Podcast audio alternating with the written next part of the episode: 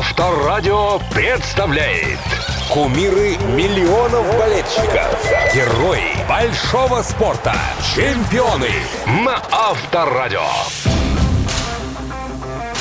Хоккей – игра канадская, но забава русская. Этот тезис известен всем поклонникам данного действа. Ни для кого не секрет, что наши игроки в НХЛ на очень хорошем счету. Российская, а еще раньше советская школа хоккея в лишних рекомендациях не нуждаются. Как и наш сегодняшний герой, не нуждается в особых представлениях. Ну, давайте так. Трехкратный чемпион СССР, трехкратный чемпион мира, трехкратный обладатель Кубка Стэнли. Как вам? Дамы и господа, встречайте! Сергей Федоров! На Авторадио.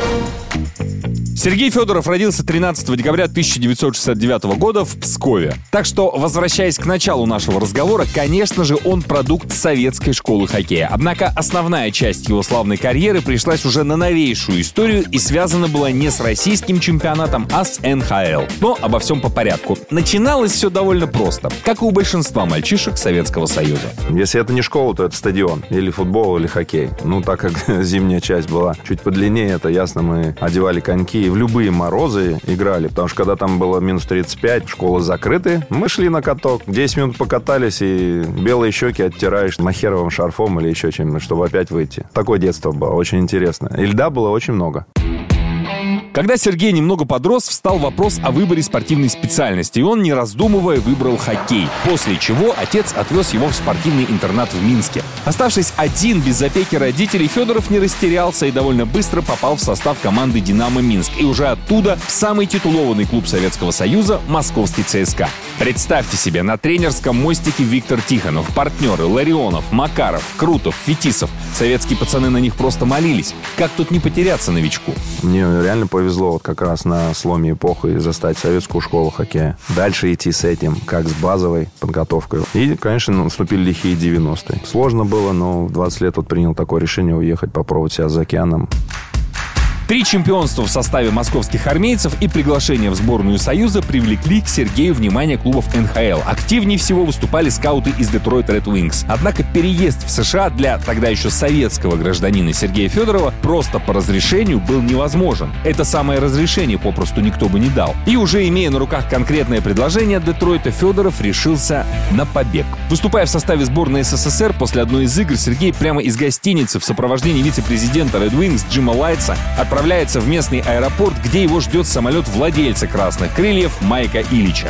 Конечно, манила вот эта среда, где 20 тысяч народу приходит и смотрит игры, что на выезде, что дома. Ну и что-то новое, наверное, какой-то определенный новый вызов. Это тоже привлекало. И все свои вопросы в армии, там какие-то другие моменты были решены. Я, в принципе, был свободным гражданином.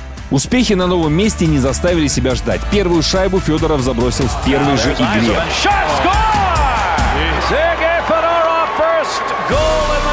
Дальше больше. В 94-м Федоров признается лучшим игроком сезона, а в 95-м в Детройт прибывает сразу четыре хоккеиста из России – Козлов, Ларионов, Константинов и Фетисов, которые впоследствии вместе с Федоровым составляют грозную русскую пятерку. У Детройта в тот период просто не было конкурентов в лиге. Два к ряду Кубка Стэнли в 97 и 98 годах, затем небольшой перерыв и в 2002 снова главный трофей НХЛ. Всего за океаном Сергей Федоров провел 1248 матчей и набрал 1100 179 очков. И, кстати, там же Сергея включили в топ-100 лучших хоккеистов всех времен. Само собой, не будем забывать и про достижения Федорова в сборной. Три золота чемпионата мира и трижды призер Олимпийских игр. Славная карьера, которую наш герой, к слову сказать, продлил аж до 40 с лишним лет. Последним клубом Сергея стал Магнитогорский «Металлург», но главным, по словам все того же Федорова, остался столичный ЦСКА. Кстати, отдел красно-синих Сергей и теперь далеко не отходит, следит и помогает.